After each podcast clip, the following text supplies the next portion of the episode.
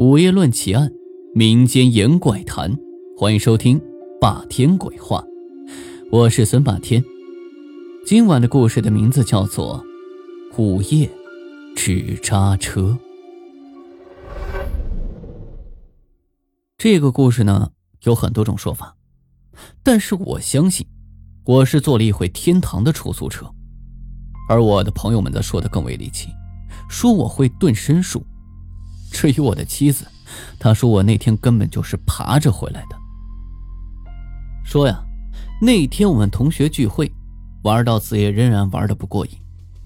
班上六个同学特别铁，其中有三个是女生。然后呢，我们又继续出去玩。我们到海洋路的彩色人间蹦迪，总觉得没有喝够，于是又找了一家 KTV，继续喝我们从路上买回来的酒。大家早就不是男孩女孩了，有的油头粉面也当了长官，但总归是下了班，总归是又聚到了一起，个个都玩的跟小孩似的，疯了一样。这女生呢，也大杯大杯的喝着威士忌，抢着唱歌。终于六个人喝倒了五个，其中一个要开车，就没有勉强。这个时候啊，谁都也站不稳了。他们都住在海津区，而我早都搬到了海童区。整一个南辕北辙不顺道，我不让他们送，让他们直接回家。然后我说我打出租车，而开车那个清醒的同学他不信，说这时候了还能打到出租车吗？而当时的我整个人都喝麻了，就大着舌头说啊有，肯定有。而就在我说话的那一瞬间，还真来了一辆，很常见的那种明黄色的夏利。我说那。这不就是吗？而其他喝高的男女生也嬉皮笑脸的附和着我说：“可不嘛。”就只有我开车的那个同学很纳闷，连说：“哪儿呢？我怎么看不见？”我就在边上傻呵呵说：“你小子打小都夜盲症，没想到长这么大了还没好。”再说那辆出租车，那辆车呢？它是缓缓的停在我的身前。特别轻，连一丁点的声音都没有。不过也有可能是我喝麻了，感知力下降。我就顺手拉开门，就坐在了司机旁边，然后就扭头和我的那些老同学说再见。可是我就看到我那个没有喝酒的老同学开车的那哥们，依然是一脸懵逼。但此时呢，就看着那哥们推推搡搡的被其他人拉到他车停的地方去了。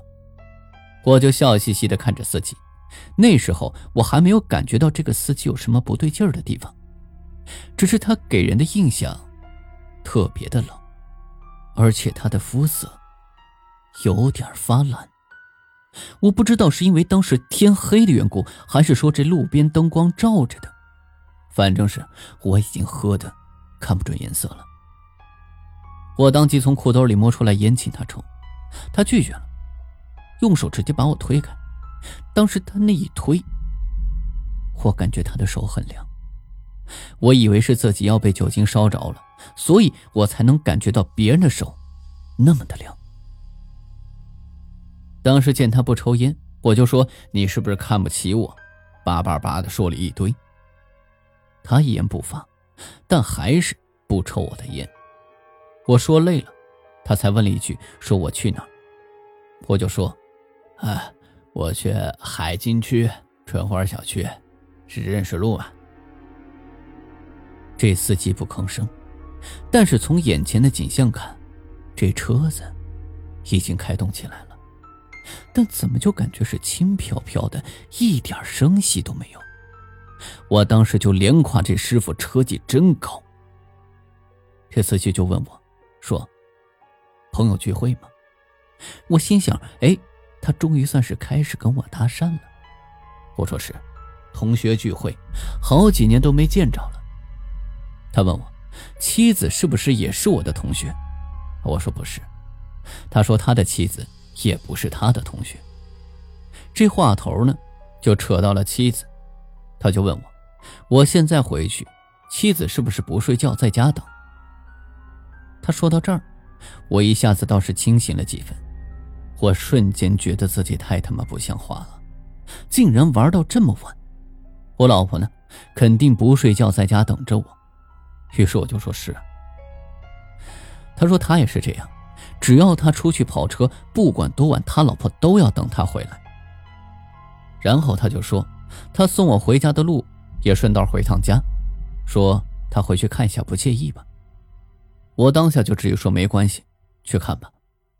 没过一会儿，他就把车子停了下来，然后顺手指了一栋楼房，果然还有一扇窗户灯还亮着。而这个时候的我，因为停了车，就感觉头有些晕，干脆就闭起眼睛打盹。也不晓得过了多久，他才回来的，而他的手上竟然拎了一个保温饭盒。说是他老婆给他做的夜宵，而这个饭盒也很奇怪，通体居然是那种透明的。当然，我说的不是那种方形塑料的，或者是那种乐扣乐扣的玻璃饭盒，是那种老式的长筒饭盒，透明的，而且还能看清楚这里面的大米干饭、鸡蛋炒蒜苔。我以为是我眼睛花了，我就揉了揉眼睛，还是那样。我心想，可能是真的喝多了。